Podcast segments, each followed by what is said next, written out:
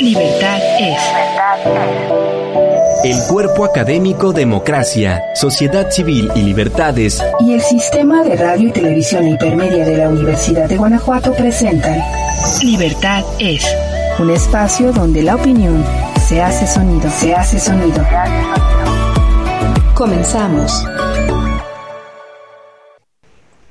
Estamos en Libertades, estimados redescuchas, personas que también nos siguen por TVUG, por Ciudad UG eh, de la Universidad de Guanajuato.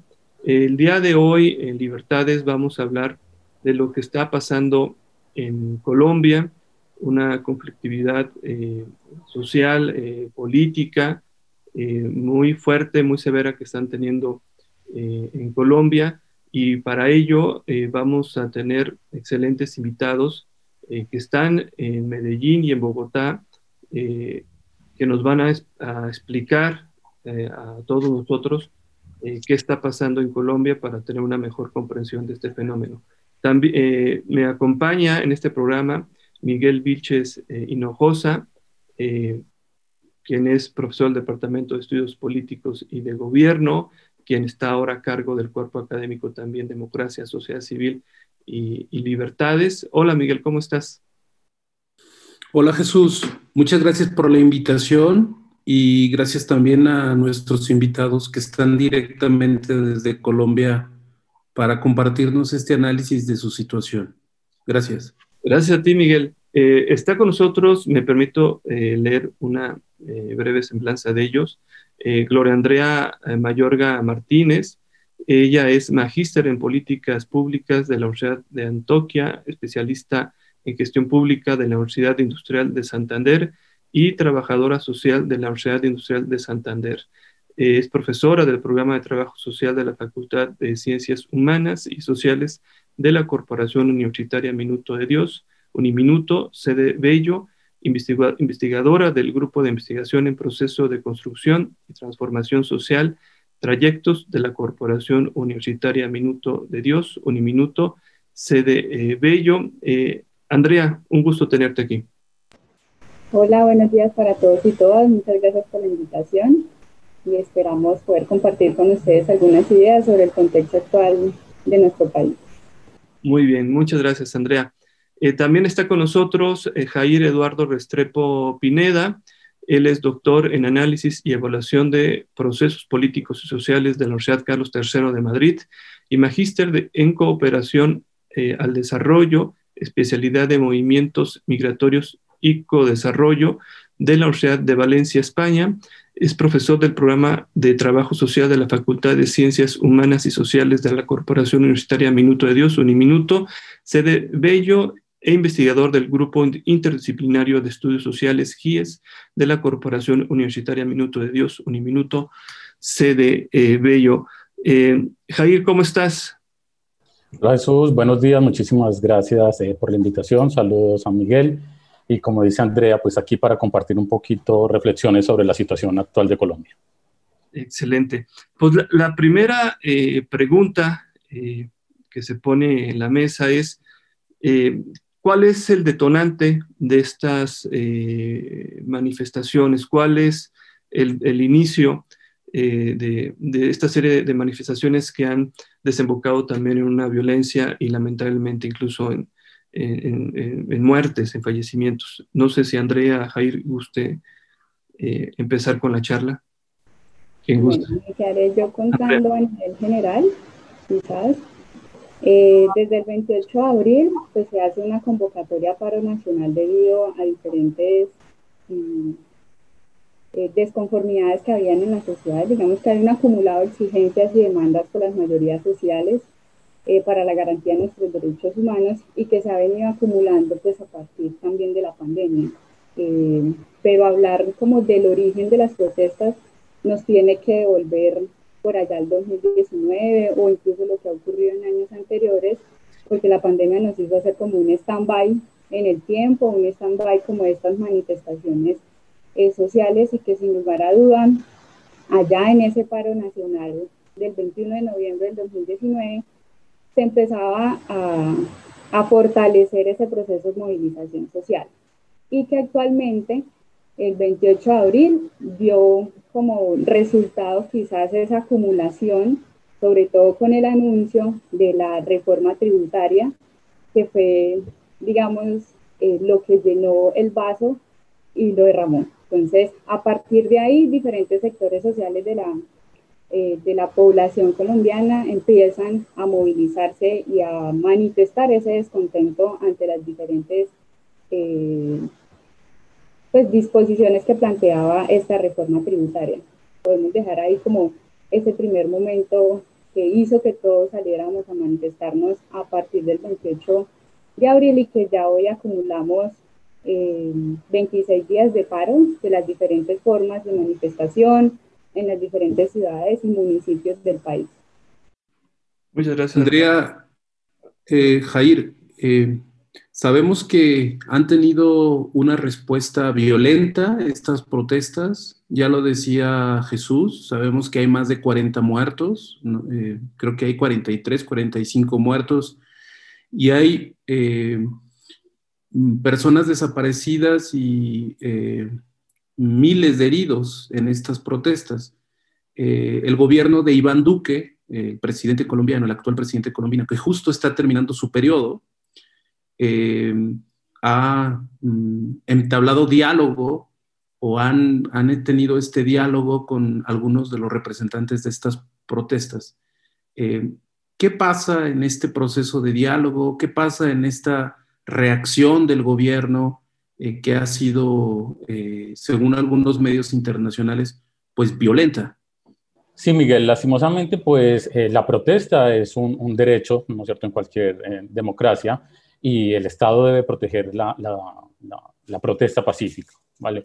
Sin embargo, aquí han habido algunos disturbios, que no hay que desconocerlos, han habido algunos hechos delictivos pero el Estado también debe estar en la capacidad de separar a aquellos que hacen esos disturbios, aquellos que aprovechan, digamos, la protesta pacífica para hacer este tipo de vandalismo. Sin embargo, no, no, no lo ha hecho. El Estado colombiano lo que ha hecho es indiscriminadamente, eh, digamos, eh, contrarrestar las manifestaciones pacíficas con violencia, con, a través del ESMAD, a través de los grupos, pues, eh, los cuerpos de seguridad del Estado, lo que ha generado este tipo de cuestiones, los heridos, ha generado eh, la, la, situación pues, de, de las muertes, eh, las cuestiones de desaparecidos, ¿no es cierto? Todo este tipo de situaciones por una misma, digamos así, ineficiencia de esos cuerpos del Estado que no han podido, ¿no es cierto?, separar aquellos que son o aquellos que están buscando eh, la violencia o generando la violencia de la, del movimiento pues, pacífico, ¿no es cierto?, y de las protestas pacíficas que son mayoritarias en todo el país. A raíz de eso, pues, eso también ha exacerbado, digamos, los ánimos, ¿no es cierto?, de, los de los manifestantes, porque no encuentran ese interlocutor con el Estado. Entonces, eh, el gobierno dice, vamos a hablar, ¿no es cierto?, con, eh, con los líderes, pero se reúne con los partidos políticos. Y aquí hay otro problema también, junto con el que nos decía ahorita Andrea, eh, de dónde venía e-, ese problema. Y es que aquí hay un desconocimiento o una, digamos, la erosión de, la, de lo que son los partidos políticos, ¿no es cierto? No se le creen a los partidos políticos, son los partidos políticos de siempre, son los mismos con las mismas, no representan las necesidades del de, de, la población, perdón. Entonces ahí hay, digamos, una gama de factores que están afectando lo que es todo el, el, el, o que han generado pues todo lo que es el paro, el paro nacional. Entonces, bueno, eh, se han hecho mesas de concertación y mesas de diálogo, pero que resulta que en estas mesas, en estas mesas no se invita a quien debe invitar. Entonces el presidente no se reúne con los líderes del, del, paro, sino que invita a los partidos políticos tradicionales de toda la vida. O sea que es una conversación de, digamos así, de tú con tú y dejamos a los demás de lado. Y esto tampoco ha permitido que se lleguen avances, que se concreten acuerdos, sino que todo se estanque y las protestas se mantengan. Entonces, ahí hay, digamos, una serie de, cuestiones que el mismo gobierno lo debe, lo debe plantear y lo debe ver, ¿no es cierto? Y que se debe empezar a, como a gestionar de alguna manera. Ahora eh, anunció la renuncia, anunció pues que sale del, del, gobierno la persona que era la encargada para eh, los diálogos, que era el, el alto comisionado eh, para la paz, si mal no estoy, pues sale, estar hasta el 28, entonces habrá que buscar otra persona que eh, vuelva, ¿no es cierto?, a empezar esos diálogos, porque esta persona ya, ya va a salir del gobierno, como ha salido, como salieron el ministro eh, de Hacienda, como salió la canciller. Entonces, ahí hay, digamos, una serie de elementos que, digamos, están de alguna manera cambiando, ¿no es cierto?, como ese, ese panorama en el cual estamos viviendo actualmente, Miguel. La reforma tributaria o la propuesta de reforma tributaria en un principio fue eh, lo que, como bien dice Andrea, o sea, por lo que dice Andrea, ya había elementos atrás, ¿no? Pero la reforma tributaria, esa propuesta, fue lo que detonó eh, el que se saliera de las casas y, se fuera a protestar eh, ¿Qué pasó con esa reforma tributaria? ¿Sigue siendo un elemento que está en juego? Ya se, creo que ya se retiró, se está proponiendo algo más. ¿O qué es lo que está en la mesa de, consenso de, para, lograr una, paz eh, y, una, un cese de las manifestaciones? Andrea, Andrea, adelante. Vale, sí, en este momento, pues a raíz de las manifestaciones lideradas por los jóvenes principalmente, fueron eh, estudiantes universitarios quienes convocaron a las marchas y, posteriormente se fueron sumando distintos sectores de la población, incluyendo eh, sectores campesinos, sectores eh, de las centrales obreras, sectores de, de, la población, universidades poblacionales. hasta el momento sí se retiró el proyecto de ley de la reforma tributaria, también se retiró el proyecto de ley a la reforma de la salud. Eh, el Comité del Paro el 3 de mayo había sacado como un listado de cuáles son esas exigencias a las negociaciones y como lo dice Jair, eh, no están teniendo en cuenta a esos voceros quizás o, las personas que están yendo allá a las negociaciones, eh, los manifestantes no se sienten representados por ellos, entonces hay un vacío, hay una brecha en esa discusión, en esas concertaciones o diálogos. Y dentro de las tantas exigencias, pues como el listado de exigencias que pide también el Comité eh, Nacional del Paro, está, por ejemplo, la renta básica de emergencia. Desde que venimos con la pandemia, eh, para nadie es un secreto que hay poblaciones con mayor vulnerabilidad económica y social más afectadas eh, por los hechos de la pandemia. Y dentro de esas exigencias del paro nacional que apenas podríamos decir que inició como la reforma tributaria, se fueron, eh, fueron apareciendo y configurándose esas demandas de las eh, de la sociedad a nivel general. Entonces una de esas era, es la renta básica de emergencia, eh, se pide también el apoyo a las MIPIMES, sabemos que en Colombia la economía la sostienen las micro, las pequeñas y las medianas empresas, y la producción nacional también se ha visto afectada por eh, la pandemia y, por los históricos, de, la histórica desigualdad social y económica que ha vivido Colombia.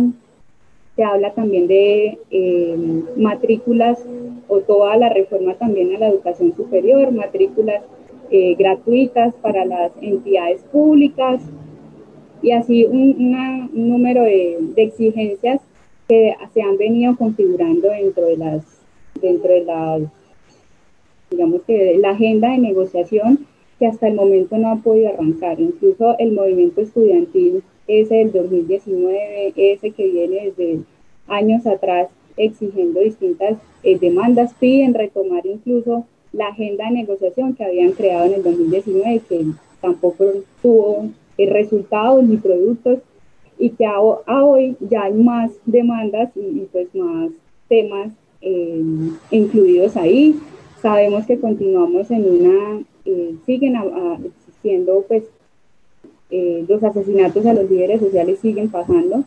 Eh, eso también fue una de las motivaciones que estalló por allá en el 2019, como el, interés por salir a manifestarse esa desconformidad ante el gobierno nacional, que parece no tener la respuesta adecuada o, o esa capacidad institucional para responder a esas, a esas necesidades. Eh, y podríamos iniciar esas a nivel general. Andrea, eh, Jair, han mencionado, han hecho pues referencia a un asunto de fondo eh, de Colombia, que es la desigualdad. Em, una de las cosas que más se ha dicho en estos días es que Colombia es uno de los países con mayor desigualdad en América Latina. Y también Jair mencionaba la importancia de la paz eh, sabemos que Colombia viene de firmar acuerdos de paz eh, con, con, las FARC, con las guerrillas, hace algunos años.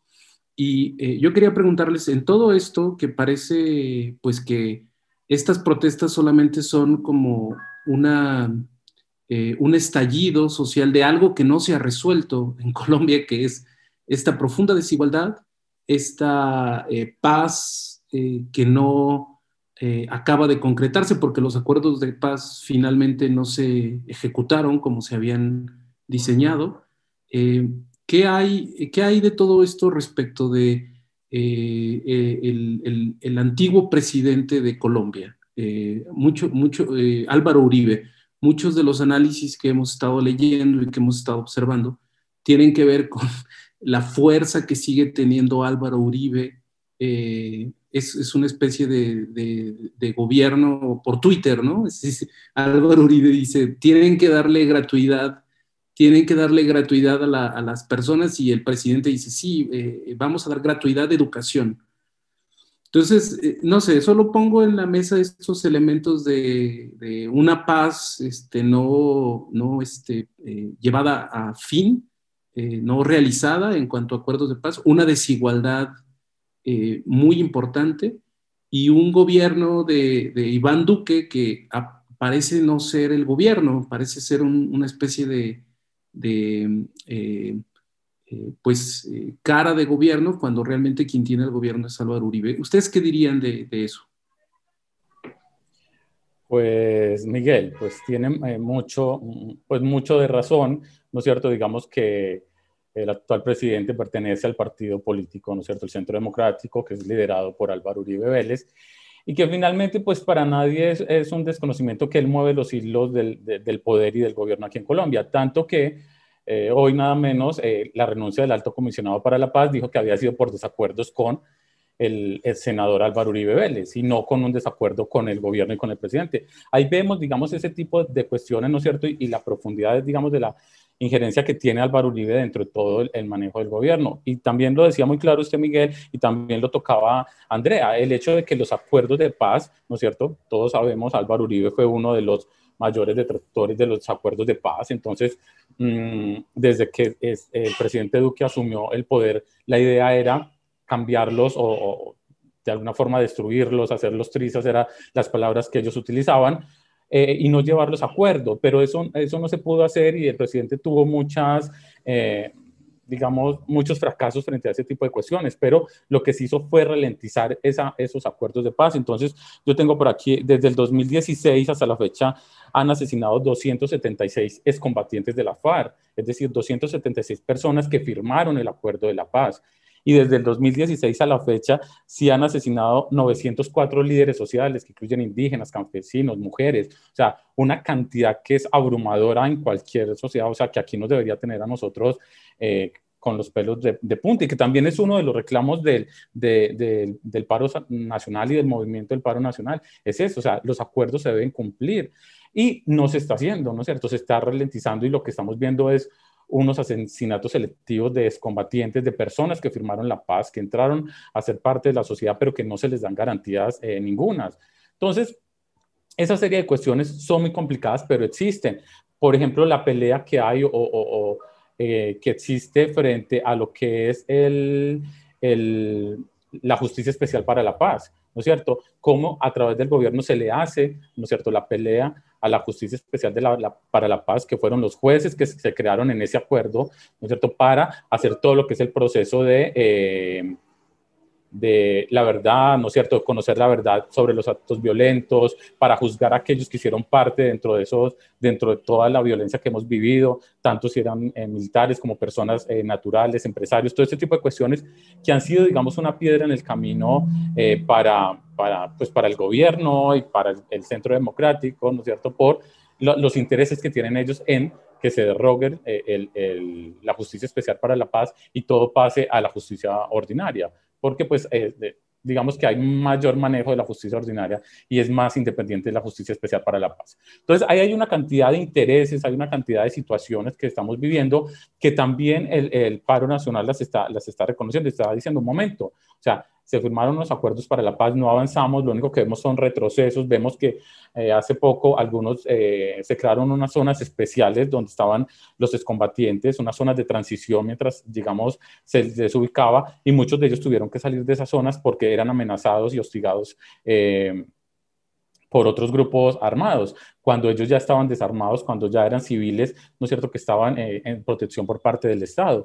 Todo ese tipo de cuestiones han ido en aumento y finalmente digamos que son intereses que tiene el gobierno, pues y que tiene el centro democrático en mantener, ¿no es cierto?, eh, o proteger a ciertos estamentos de la sociedad que se conoce, hicieron parte de todo lo que fue eh, el conflicto armado colombiano, pero que también, digamos, utilizaron eh, la política para, para, para, los fines de mantener, digamos, un, un país en guerra que les permitía también mantenerse a ellos en el poder. Entonces, esa es una, una cuestión, digamos, muy complicada, una cuestión donde, como Miguel bien lo dice, el senador Álvaro Uribe tiene mucha injerencia, ¿no es cierto?, donde es quien maneja sí, los hilos del poder, quien es el que dice, ¿no es cierto?, qué se debe hacer. Y eso es una también de las, mm, digamos, reproches que se le hace al presidente, que no tenga, pues, el carácter, ¿no es cierto?, y el liderazgo, más que todo, para, ¿no es cierto?, digamos, eh, manejar un Estado como como es, lo es Colombia, ¿no es cierto? Entonces, todo el mundo le ve, digamos, esa falencia que es, mm, digamos, una realidad que no, no se puede ocultar eh, fácilmente. Sí, yo quisiera complementar lo que plantea el profe Jair con esa eh, ausencia, falta de gobernabilidad finalmente en estos cuatro años del periodo de gobierno, pues que ya se van a cumplir ese periodo de gobierno Incluso eh, el ejercicio que ha hecho los medios de comunicación alternativa ha sido, yo creo que uno de los roles fundamentales para dar a conocer qué es lo que está pasando en tiempo real en las distintas eh, ciudades del país y municipios. Incluso el uso también por parte del, senador Uribe, eh, hubo dos tweets o un par de tweets que generaron incluso más la movilización en el hecho de incentivar más la protesta social en el sentido de respuesta a esas, a esas formas en las que se expresa respecto a cómo señala o cómo sigue eh, criminalizando la protesta social.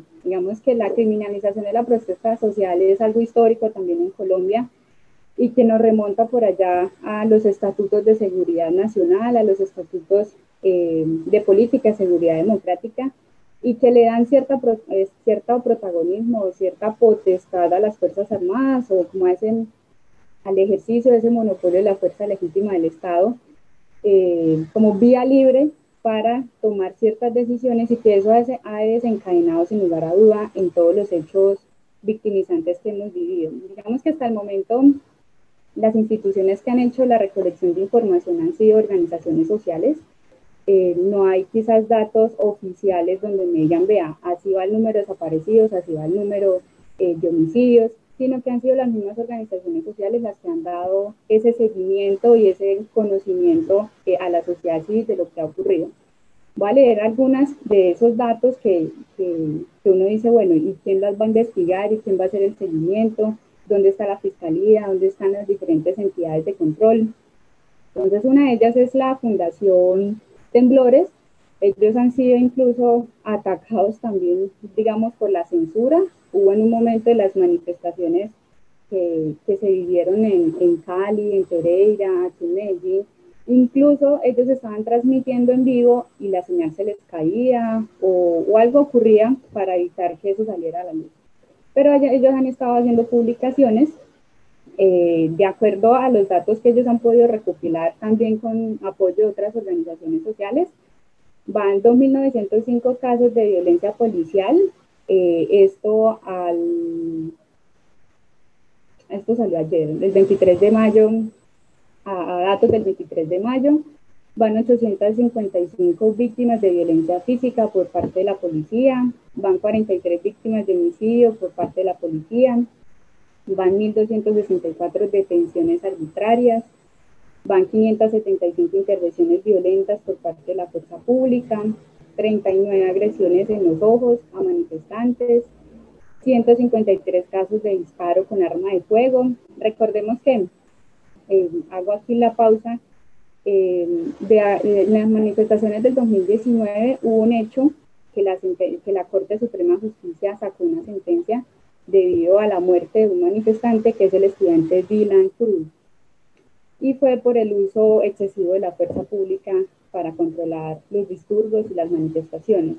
A raíz de eso, la, eh, la Corte Suprema le dice al, al, gobierno que tiene que reglamentar cómo es que el ESMAD, en este caso, quien es el que interviene en las manifestaciones en los disturbios o, o como se plantea en el código eh, sobre las alteraciones al orden público, que tenían que sacar un estatuto para poder regular esas intervenciones eh, frente a las manifestaciones y apenas el año pasado, en enero, si mal no recuerdo, salió ese estatuto, se denomina Estatuto de Reacción, Uso y Verificación de la Fuerza Legítima del Estado y Protección del Derecho a la Protesta Pacífica. Faltaría ver cómo se está implementando y eso cómo se está cumpliendo también en las actuales eh, manifestaciones sociales, porque sigue existiendo el uso excesivo de la fuerza y, y también el uso de medios o de armas que no son eh, que están prohibidas para precisamente menguar esa, esa protesta social. En cuanto a violencia sexual, hasta el momento las organizaciones sociales llevan 21 víctimas registradas. Hasta semanas surgió, eh, salió el caso de una mujer víctima de violencia sexual, ella integrante de la Policía Nacional. Hasta el momento no se sabe quién es el victimario quién fue ese victimario. Mm, y de los desaparecidos, no hay cifras exactas incluso de las mismas organizaciones sociales, pero se habla de 300 a 500 personas desaparecidas y que en los últimos días han empezado noticias. Tenemos que, Andrea, perdón, tenemos que ir a un corte, este, pero retomamos estos datos que nos estás mencionando. Regresamos en unos instantes en esta plática interesante sobre lo que está pasando en Colombia. Una pausa y volvemos. Ya estamos de vuelta. Gracias por continuar con nosotros. Libertad es. Estamos de regreso en Libertades. Les recordamos que nos pueden seguir en las redes sociales, en Facebook, en Twitter, nos pueden encontrar como arroba libertades UG o libertades eh, UG. Eh, continuamos eh, platicando con Andrea Mayorga, con Jair Restrepo, con Miguel Vilches sobre lo que está pasando en, Colombia.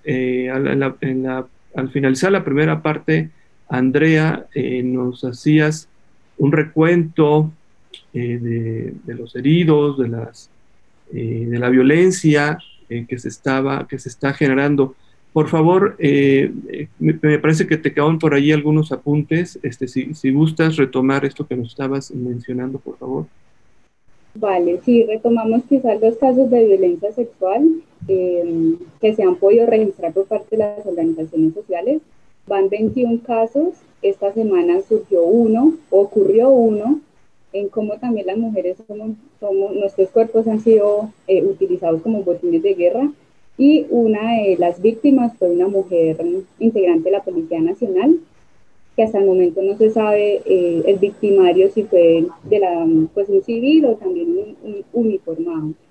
Y en cuanto a las desapariciones forzadas, tampoco hay un, un, pues un registro específico que se le puede hacer seguimiento de aproximadamente entre 300 y 500, hablan las organizaciones sociales, eh, jóvenes en su gran mayoría desaparecidos en el marco del paro nacional y que actualmente eh, las, noticias de este fin de semana eh, están empezando a aparecer cuerpos sin vida en los ríos, en diferentes lugares del territorio nacional eh, y que falta verificar si hacen parte dentro del listado de las personas que están como dadas por desaparecidas. Quería cerrar con estos datos de las organizaciones sociales. Muchas gracias, Andrea. Jair, Andrea, yo creo que para nosotros en México es muy importante comprender también, pues que en Colombia hay diferentes realidades, ¿verdad? Es decir, hay una serie de problemáticas en el norte, en el sur, en, el centro, en las zonas rurales. Y una de las cosas que eh, pues hemos hablado es este tema de eh, la desigualdad en Colombia, ¿no? Sabemos que, que, en Colombia ha habido un proceso de guerrillas muy, eh, muy, muy histórico, muy importante. Y sabemos que, los, que las milicias colombianas no están eh, pues entrenadas para la protesta social, más bien están entrenadas para un, eh, para un asunto de, contrarrestar guerrillas. ¿no? Entonces, ¿ustedes qué podrían eh, decir respecto de esta función de, del ejército, de las policías, sobre todo a, futuro pensando que en un año son las elecciones eh, presidenciales y, bueno, que habrá, habrá que pensar en cómo eh, hacer eh, un gobierno pues mucho más incluyente, ¿no? Una de las cosas que han mencionado es que el actual presidente de Colombia no dialoga, no, no, parece que hace conferencias de prensa sin tener interacción y eso pues eh, es, un problema, ¿verdad? Pensando en un, ejercicio democrático. Sí, Miguel, pues con relación a eso, uno, de, los, de, los, hechos es, em, en relación a estas protestas, eh, la militarización, ¿vale? Y también hablando de los tweets, uno de los tweets del, expresidente Álvaro Uribe Gómez eh, hacía mención a esto, militarizar y permitirle a las fuerzas em, las fuerzas pues utilizar las armas para contrarrestar la protesta social, es decir, invitar, ¿no es cierto?, a que se utilizaran las armas para, para parar la protesta social. Entonces, esta situación fue eh, muy complicada y, como lo dice muy bien Miguel, aquí es una situación muy, muy delicada por el hecho de que eh, el ejército colombiano está preparado para la contraguerrilla, para, para atacar, ¿no es cierto?, a las guerrillas en el campo, ¿no es cierto? O sea, son una de las, supongo yo, de los ejércitos mejor preparados para la guerra que puede haber en América Latina, no sé, creo que hasta en el mundo, y entonces, pues no es pertinente que alguien invite, ¿no es cierto?, a que saquen el ejército a las calles como se hizo, porque se hizo en algunas ciudades, eh, para hacer frente a la protesta social. Y de otra parte también la policía. Aquí hay una cosa muy diferente, no sé cómo sucede en México, por ejemplo, pero aquí tanto la policía como el ejército pertenecen a lo que es el, están bajo, eh, digamos, la misma, la policía no es, eh, digamos, eh, ¿cómo decirlo? No está en el Ministerio del Interior, o sea, no es, un, no es un órgano, ¿cómo decirlo? Es un órgano que se mueve a través de lo que es lo militar. En algunas partes es una cuestión más social, ¿no es cierto? Más civil. Claro. Civil, exacto, civil. Aquí no. Aquí ambas, ejército y policía, son eh, eh, militares y están bajo un fuero militar y una cantidad de cuestiones ahí. Entonces, él, por eso también, digamos, la policía, ¿no es cierto?, no cumple o no se identifica aquí en Colombia como con esa eh, cuestión más de protección social, sino más de, de, represión, ¿vale? Igual que sucede con el ejército. Entonces, hay también ahí ese, como ese choque, ¿no es cierto?, cuando sale la policía, ¿no es cierto?, a las manifestaciones, entonces se ve ese, ese, tipo, ese tipo de cuestiones. Y eso es una, una cuestión también que se debe, yo creo que, que, considerar, ¿no es cierto?, dentro de la organización o dentro de mirar realmente si, si la policía debe ser o no una cuestión militar o una cuestión eh, eh, civil, ¿vale? Y entonces empezar como, como desde ese punto de vista, porque entonces ahí los, las violaciones de los derechos por parte de la policía entonces no se investigan, sino que se van a la investigación militar y ahí se desvanecen, igual que pasa con el ejército, a no ser que sean casos muy llamativos o que tengan una, una eh, eh, cuestión mediática muy grande, ¿no es cierto?, donde se profundiza hasta llegar al, al, a los últimos hechos. De lo contrario, no, simplemente desaparecen estas, estas situaciones. Y, y con relación, sí, Miguel. No, es que eh, yo, yo, yo quiero decirte, Jair, que eso es muy importante para nuestros radioescuchas y nuestros, este, nuestro auditorio en libertades. Recordar que Colombia es un estado eh, no federal, es un estado centralista, es un, es un, un, estado en donde el, el, mando único lo lleva pues el, el gobierno central y, y, eso hace que todo funcione diferente.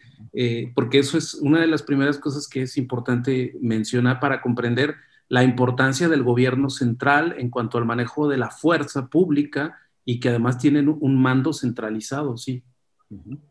Así es, Miguel, así es, Miguel. El que ofrece precisamente la intervención de, los militares es eh, el presidente de la República y ya algunos de los, de los digamos, alcaldes eh, de las ciudades dicen sí o no, pero generalmente el ejército sale a las calles. Entonces, hay una, una, una cuestión bien, bien complicada con relación a esto y sobre todo el, el, poder que tiene, ¿no es cierto?, el ejército en Colombia, ¿no es cierto?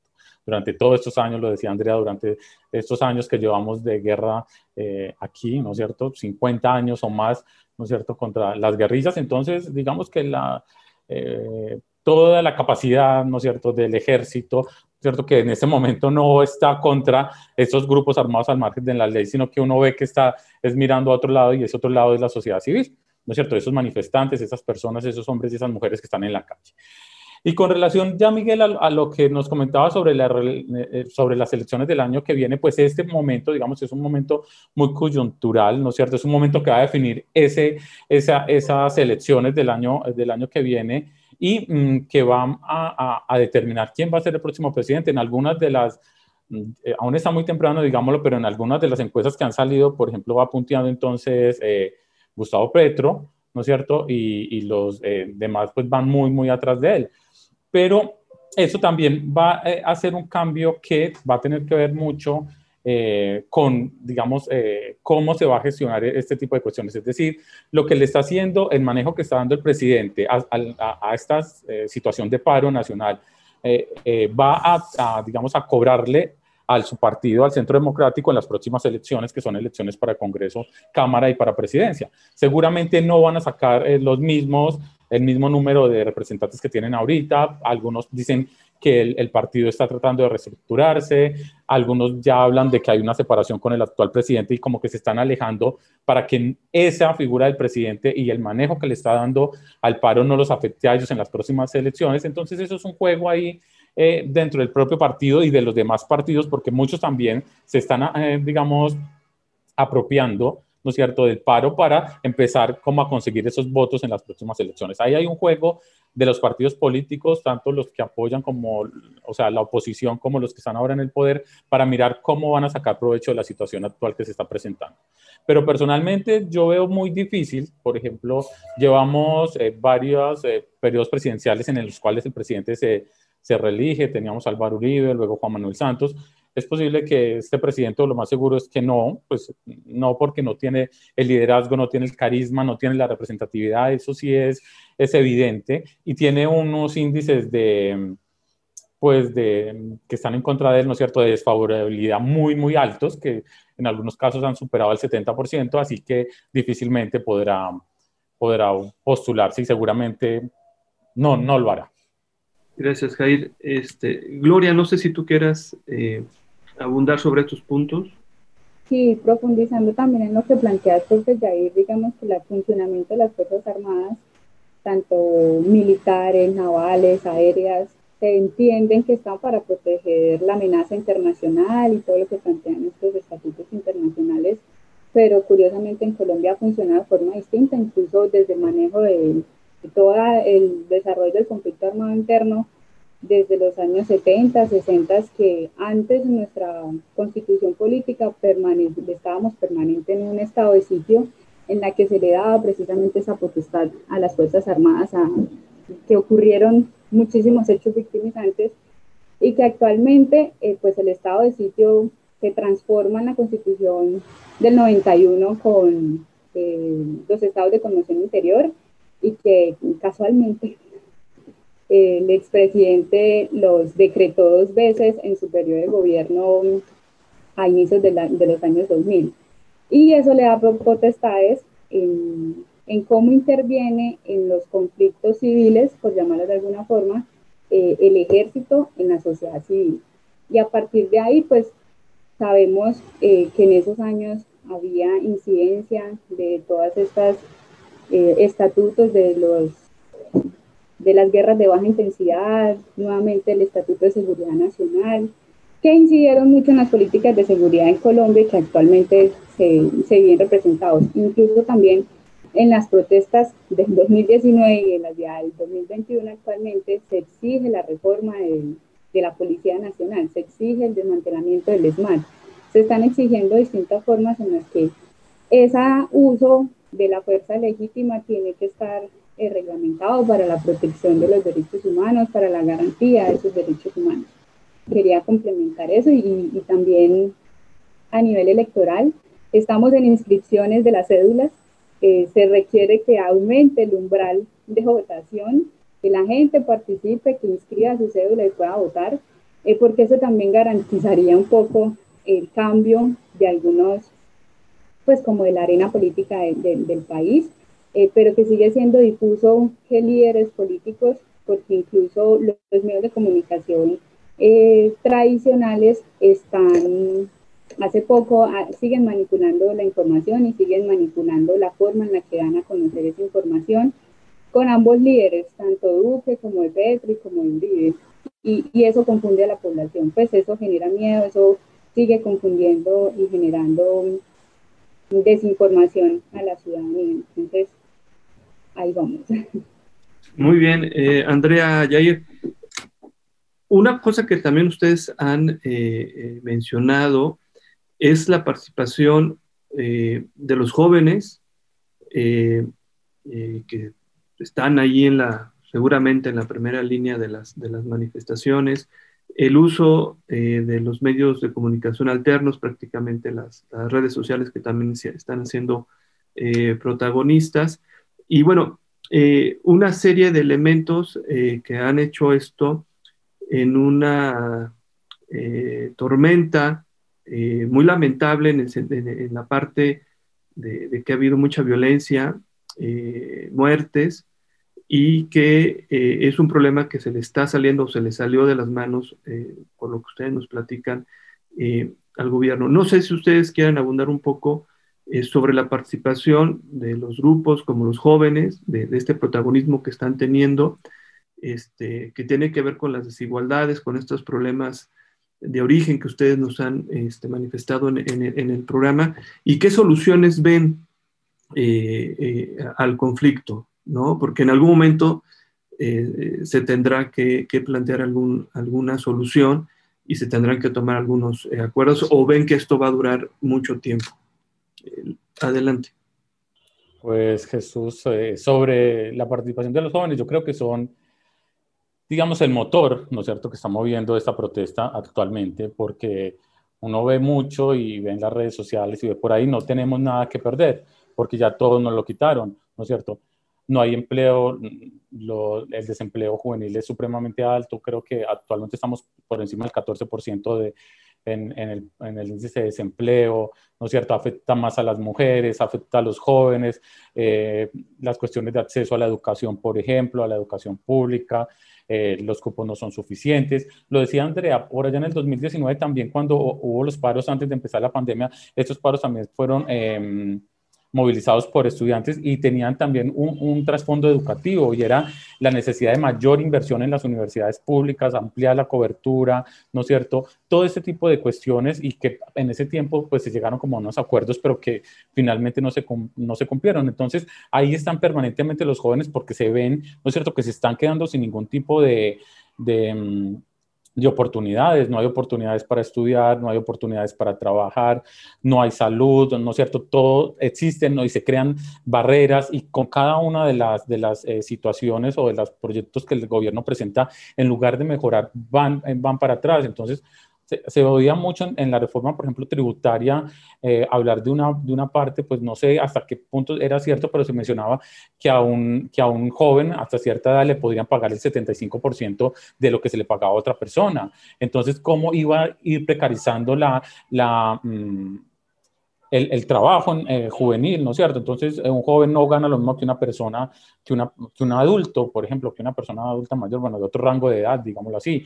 Y, y se empezaron a precarizar las cuestiones y entonces el empleo por horas eh, y más dificultad para acceder a la educación. Entonces, digamos que, que los jóvenes al verse, ¿no es cierto?, de esta manera, ¿no es cierto?, sin ningún tipo de oportunidades, ¿no es cierto? Lo que tienen que hacer es, es alzar la voz y reivindicar eh, sus derechos y reivindicar que también necesitan oportunidades, porque finalmente no se están generando oportunidades, sino que, como lo digo, se están es limitando el acceso a esos derechos, ¿no es cierto? a derechos básicos que tenemos todas y todas aquí en Colombia. Entonces, es muy importante y son los jóvenes los que han mantenido ahí eh, esta lucha, son los jóvenes a los que a través de, no sé si Jesús se ha podido dar cuenta, a través de expresiones eh, artísticas, a través de manifestaciones pacíficas, porque hay que, y eso lo tenemos que decir, mayoritariamente las protestas en Colombia son pacíficas. y los jóvenes salen a manifestarse y lo hacen de manera eh, pacífica y pintan murales y cantan y bailan y hacen eh, tomas de espacios para, para, para, que se civilice, ¿no es cierto? Para que se vea este tipo de cuestiones. Pero luego está el otro punto que nos lo decía Andrea, que es esa criminalización que se hace desde el Estado y entonces no son manifestantes, no están haciendo la protesta, sino que son unos vándalos y entonces a, través de eso empiezan a, digamos, a normalizarse, digámosle de alguna forma. Eh, el hecho de que se puede atacar a ellos porque ellos son los malos y son los que están generando eh, los disturbios cuando esto no es así. Entonces ahí hay una, una, una cuestión muy complicada. Yo creo que los jóvenes finalmente se cansaron, ¿no es cierto? Se cansaron de no tener ningún tipo de posibilidad, se cansaron de estar relegados eh, socialmente, se cansaron de que los mismos y las mismas, como les decía ahorita, los mismos políticos tradicionales de siempre tomen las decisiones, pero tomen decisiones para favorecer a su, a su segmento, digámoslo así, eh, social, ¿no es cierto? A los mismos políticos, a las mismas personas y mientras los demás están eh, todos los días en una, en una, calidad de vida mucho más, eh, más mala, ¿no es cierto? Mucho más precaria desde todos los puntos de vista. Así que creo que el proceso va a seguir, ¿no es cierto? Hasta que no se escuche a los jóvenes, hasta que, digamos, el, el gobierno no abra, ¿no es cierto?, digamos así, sus oídos, no quiera hablar con, eh, con, los demás, ¿no es cierto?, no quiero hablar con los jóvenes, no quiero hablar con las mujeres, no quiero hablar con los indígenas, que también son otros que están muy afectados, no quiero hablar con los afros, no quiera mirar esa diversidad que tenemos en Colombia. Colombia es un país diverso, eh, no solamente ambientalmente, sino culturalmente, y eso hay que reconocerlo para tomar, ¿no es cierto?, esas decisiones que nos permitan o que le permitan al gobierno hacer frente a las necesidades que se tienen, porque ya lo decía ahorita Miguel, no es lo mismo el sector rural y el sector urbano, no son mismas, las mismas necesidades que vivimos en Medellín a las que vive una persona que vive en un pueblito por allá, en, no sé, en, un municipio de, del Chocó, por ejemplo. Entonces, son muchísimas cosas y que el gobierno pues tiene que, que que abrir, digámoslo así, la mente, que abrir los espacios de concertación, que abrir los espacios de diálogo, pero abrirlos con realmente las personas que se merecen y no encerrarse en hablar simplemente con los políticos tradicionales de siempre, con aquellos que están sacando provecho de, del movimiento social, ¿no es cierto?, para eh, las próximas elecciones, sino que realmente hablar con aquellos que están liderando el paro, con los jóvenes, con las mujeres, con los indígenas, para poder darle respuesta a esas necesidades precisas y a esas necesidades reales que ellos tienen. Gracias, Jair. Andrea. Y para complementar, a mí me llama la atención y hacer ese hincapié del protagonismo que ha eh, planteado la población joven en Colombia, que son los que mantienen, mantienen viva la llama, digamos, de la manifestación social y que sin lugar a duda esas formas de manifestación lo podríamos eh, entender como esa resistencia civil no violenta. Digamos que la historia de la humanidad también nos ha dado suficientes elementos para entender cómo mediante los actos no violentos se hace resistencia civil y esa participación masiva de los jóvenes eh, son los que a hoy siguen existiendo eh, invitaciones a manifestarse, a hacer plantones, a hacer bailes, a hacer diferentes eh, actos culturales y artísticos para dar a conocer su inconformidad y, para seguir planteando su inconformismo pues, de, de este gobierno, de que no hay garantías quizás eh, en, esa, en sus derechos, en nuestros derechos humanos. Entonces yo creo que eh, es la forma como actualmente se ha, digamos, vuelto a tomar fuerza, eh, ¿cierto?, el movimiento estudiantil de por allá de los años 80, ahorita en los 2000 fue donde, y más cercano de los 2010 en adelante, fue donde empezó a retomar nuevamente esa fuerza eh, del movimiento estudiantil en las diferentes demandas y exigencias hacia el Estado y las formas en las como lo, en cómo lo hace, ha sido eh, ese diferencial quizás que hemos visto actualmente. Sí, eh, ¿cuál es entonces desde su perspectiva, nos quedan alrededor de, cinco minutos en el programa eh, para el corto plazo. Es decir, eh, finalmente el gobierno eh, de, Iván Duque cederá, o sea, estas, a, la trayectoria que ustedes ponen de escuchar a, las, a, otras voces, no a los de siempre. Este, ¿Qué va a pasar también con la justicia? con, los, eh, pues con la violencia que, y las muertes que ya se han dado. Ustedes ya han dado pistas de que es complicado, pero eh, al corto plazo, ¿qué, ¿qué es lo que ven ustedes para cerrar el programa? Pues eso yo creo que al corto plazo, bueno, el gobierno va a tener que tomar las medidas y va a tener que eh, llegar, digamos, a acuerdos y a concertaciones, no solo por la presión que se está ejerciendo digamos, por los movimientos sociales aquí en Colombia, por el paro, por todas las personas que están saliendo, sino por la presión que se está haciendo ya desde el exterior, ¿no es cierto? Entonces ya tenemos la Comisión Interamericana de Derechos Humanos que eh, creo que hoy se reunía con la canciller en, en Estados Unidos, eh, que ellos han solicitado una visita, ¿no es cierto?, a, Colombia para mirar todo lo que tiene que ver con los paros. Entonces, las presiones vienen de, diferentes partes, vienen desde el, gobierno norteamericano, vienen desde el gobierno europeo, ¿no es cierto? Se está criticando la manera en la que el gobierno está gestionando y está manejando eh, la situación del paro nacional. Así que no se va a poder hacer, eh, digamos, más tiempo desde la vista gorda y no hacer caso, sino que va a tener que tomar medidas y medidas, digamos, em, rápidas, ¿no es cierto?, que den respuesta a esas necesidades de la población, a eso que eh, el paro nacional, a eso que los movimientos sociales y que esas diferentes poblaciones están requiriendo. Así que creo que como estamos o como el gobierno está ya siendo eh, abordado, está siendo eh, em, presionado desde diferentes puntos de vista, va a tener que tomar cartas prontamente y va a tener que dar respuestas sobre las violaciones de los derechos humanos que nos contaba Andrea. Andrea, este, para cerrar, por favor.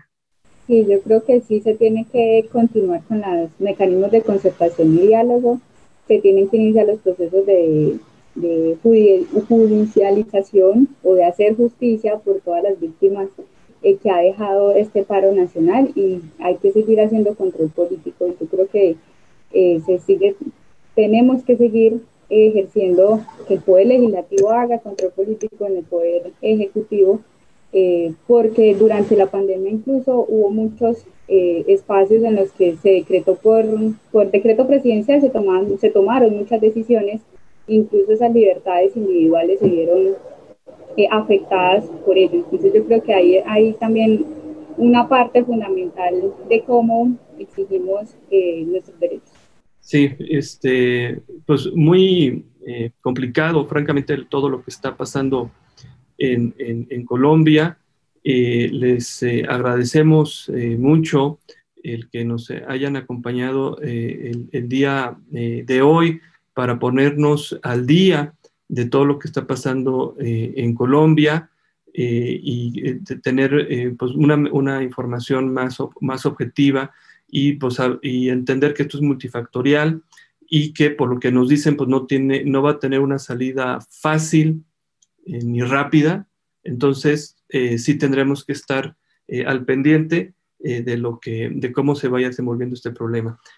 Gloria Andrea Mayorga, muchísimas gracias por, por estar el día de hoy con nosotros. Ahí Restrepo Pineda, muchísimas gracias por acompañarnos. Muchísimas gracias Jesús por la invitación. Gracias. Muchas gracias. Miguel tuvo que dejar el programa unos instantes antes. También le agradecemos a él y les recordamos a ustedes que nos pueden seguir escuchando en, Radio Universidad eh, de Guanajuato.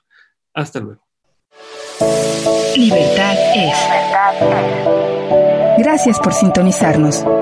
Nos escuchamos en la siguiente emisión. Libertad es un espacio donde la opinión se hace sonido. Se hace sonido. Realización y conducción Jesús Aguilar López. Libertad es es presentado por el Cuerpo Académico Democracia, Sociedad Civil y Libertades de la Universidad de Guanajuato. Libertad es. Este programa es una producción del Sistema de Radio, Televisión e Hipermedia de la Universidad de Guanajuato.